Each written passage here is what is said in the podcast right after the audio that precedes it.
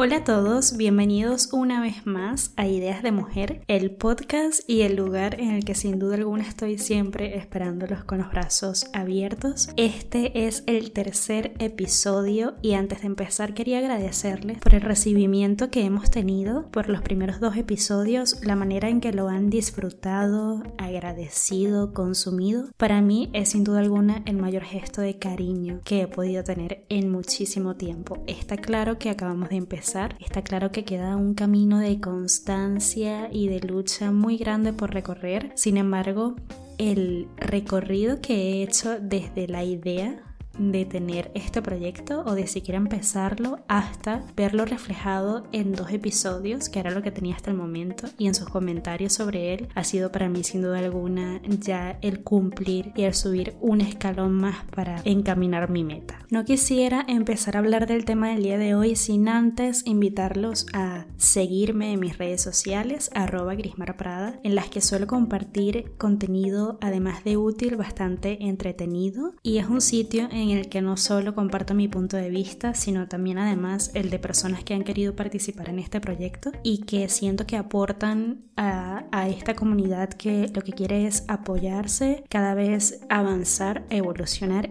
y reinventarse. A través de grismarprada.com tengo mi blog llamado como el podcast Ideas de Mujer en el que comparto de forma escrita los temas que hablamos pero además con más contenido, con herramientas adicionales y exclusivas. Y tengo mi canal de YouTube, Grismar Prada, en el que comparto contenido también bastante útil, pero en especial súper entretenido, y en el que agradecería mucho que se suscribieran para poder cada vez avanzar y ampliar nuestra comunidad. Ahora sí, me encantaría darles una breve introducción acerca del tema que vamos a hablar el día de hoy, que estoy segura que será uno en el que podemos sacar varias ramificaciones para futuros episodios. En este episodio, el número 3, de Ideas de Mujer mm, es un poco una charla y un análisis que hago acerca del miedo y las formas en las que he tenido que aprender a detectar y analizarlo para mediar con él y en ocasiones también para atacarlo. Cuando me refiero a miedo, no me enfoco en uno en específico, más bien hablo en general, en cualquier miedo que pueda surgir en este momento o durante cualquier ocasión de nuestras vidas. Por ejemplo, ¿alguna vez has tenido miedo al rechazo, a no ser suficiente, miedo a intentar algo nuevo, miedo a fallar en el intento, miedo a reconocer un sentimiento y por tanto asumirlo, a empezar un proyecto personal, de hecho, ahora mismo, por las circunstancias, eh, seguro que hay cabida para otros tipos de miedos como retomar la rutina, volver al trabajo,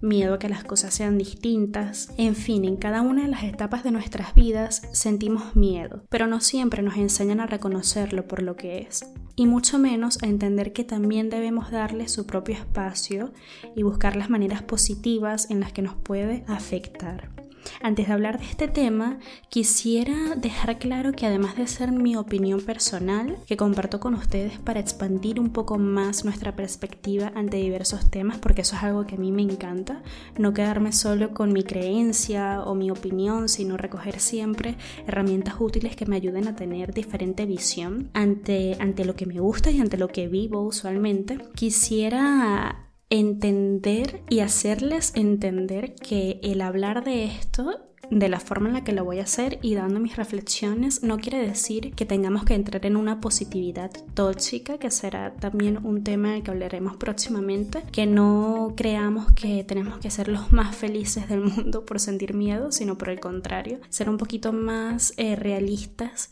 y reconocerlo por lo que es, entender que no se puede vivir una vida llena siempre de miedos, pero que sí es verdad que existe, que lo tendremos en algún momento y mi intención es que aprendamos a eh, vivir con él y a enfrentarlo de la mejor manera posible. Primero debemos entender la definición del miedo para lo que sirve y el afrontamiento que podemos darle. Cuando buscamos en diversos sitios o googleamos, nos describen el miedo como la reacción que se produce ante un peligro inminente. Son muchas las cosas que se sienten cuando llega, pero cualquier circunstancia, cualquier cosa lo puede causar. Y este es un punto que quiero recalcar y enfocar en este tema, y es que no debemos reconocer el miedo solo desde una posición negativa. Cuando entendemos y reconocemos que el miedo tiene muchas facetas y viene ante muchísimas circunstancias, empezamos a ver las cosas de otro modo. Porque está claro que las cosas positivas, las metas, los proyectos nuevos, eh, el dar pasos diferentes, pasos que no hemos dado antes, producen también miedo. Y esto es lo primero que debemos conocer. Cuando sentimos miedo, suele vivirse como la poca capacidad de control que tenemos ante una situación, experiencia, persona. Ahora bien, la reacción ante el miedo, si nos ponemos a analizar un poquito, en la mayoría de los casos suele ser escapar, evitarlo, porque es una de las primeras acciones que llevamos a cabo, ya que es una de las más fáciles y una de las más rápidas, pero la verdad es que Llevar esta acción constantemente en nuestras vidas solo nos conduce a la mala gestión de esta emoción. Y sí puede que evite durante un tiempo, durante un momento, una serie de reacciones inmediatas, pero nos somete a una vida constante de paralización, de no aprender a convivir con ello, de que no entendamos lo que es y no lo asumamos como tal y por tanto a que cada vez el miedo pueda ganar más eh, recorrido y más campo ante nuestras situaciones y circunstancias personales. Es por esto que me gustaría que entendamos y veamos el miedo desde una posición neutral, algo así como el amigo que te hace escaparte de tu casa con los riesgos que eso supone, pero te hace llegar a la mejor fiesta que jamás hayas vivido en tu vida. Y entonces, en esa posición, ya podremos vivir ante el miedo con otra perspectiva. Lo primero, reconocer que lo tenemos, reconocer que existe. Y una vez que nos encontramos ante una situación de descontrol, es súper difícil reconocer que lo hemos perdido. Para mí personalmente me supone un gran reto reconocer que he perdido el control ante algo, ante una situación, ante un proyecto, ante un momento de mi vida. Pero si no lo hacemos, es imposible enfrentarnos a ello.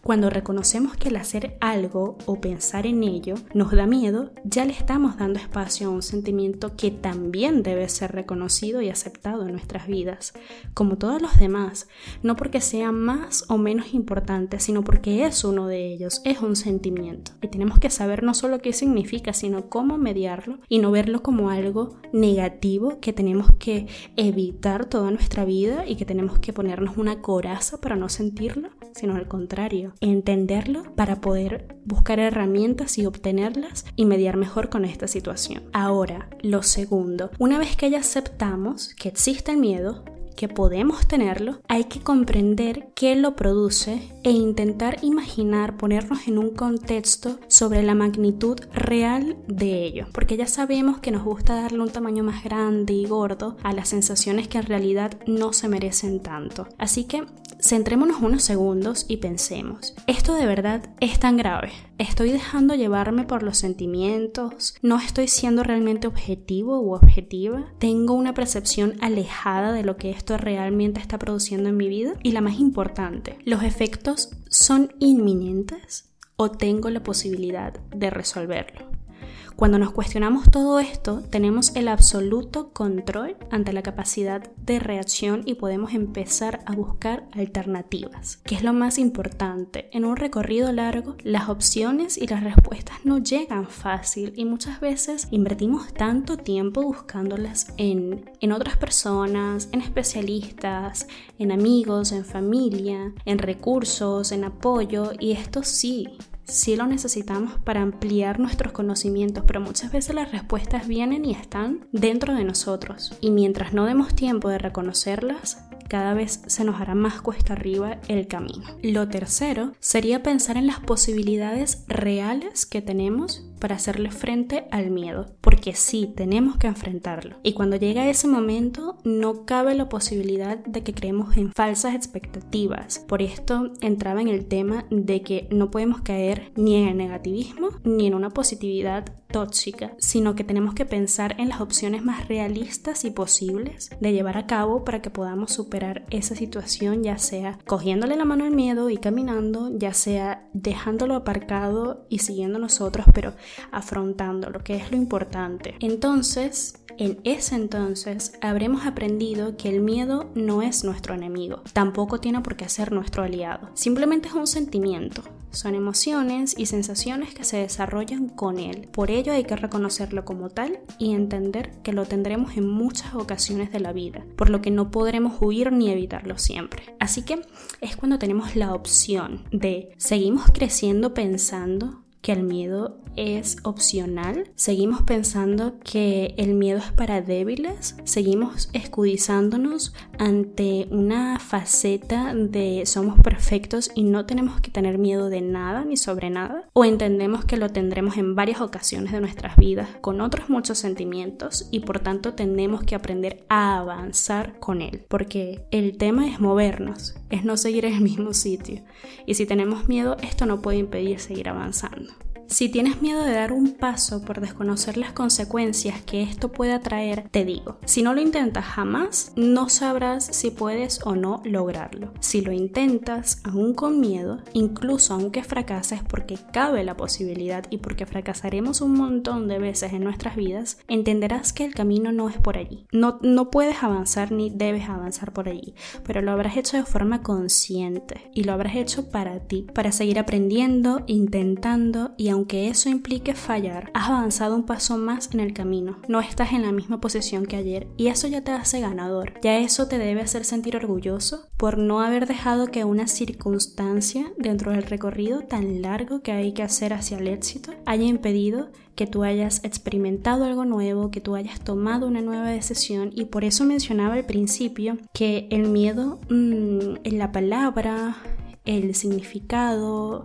lo que nos han inculcado desde que estamos pequeños, siempre va de la mano con algo malo. Pero yo particularmente he sentido miedo en muchos momentos de mi vida en el que he tenido que tomar decisiones importantes que no precisamente han sido malas. He sentido miedo cuando he tenido que ir a una entrevista de trabajo en el que he tenido un montón de posibilidades positivas a nivel económico, a nivel profesional. He sentido miedo de emprender un nuevo proyecto y las emociones en sí las he reconocido, es miedo, pero lo he vivido de una forma distinta y no por vivirlo hacia un sentido u objetivo positivo, lo he vivido menor o, lo he transformado, sino que lo he vivido como tal, como miedo, pero eso me ha ayudado a avanzar en el camino. Espero que con esta reflexión y mi perspectiva personal ante este tema haya podido darles algunas herramientas para poder reconocer y afrontar mejor estas situaciones, que además, siéndoles absolutamente sincera, al compartirlas,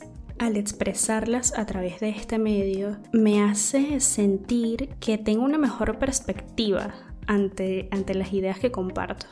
las interiorizo, las entiendo mejor y por tanto puedo darme la oportunidad no solo de hablar de ello, sino de predicarlo, entenderlo y también practicarlo yo de forma personal. Este es un tema muy extenso y que quizás estos minutos se quedan pocos, pero estoy segura de que tendremos oportunidad y muchos más episodios para profundizarlo más. De todos modos, en grismarprada.com este tema mm, lo toqué con varios detalles y con contenido exclusivo. También recuerda seguirme en mis redes sociales arroba grismarprada, en las que además de hablar sobre este tema comparto sobre mi vida personal y sobre el proceso por el que estoy pasando al llevar a cabo este proyecto personal en el que intento darle vida a, a mi propia marca, mi marca personal. También puedes seguirme por Grismar Prada, suscribirte a mi canal de YouTube en donde comparto contenido que está genial pero que además sirve para desconectar porque está súper entretenido. Gracias por acompañarme en un episodio más y espero que estén atentos para cuando podamos hablar de otras ideas de mujer.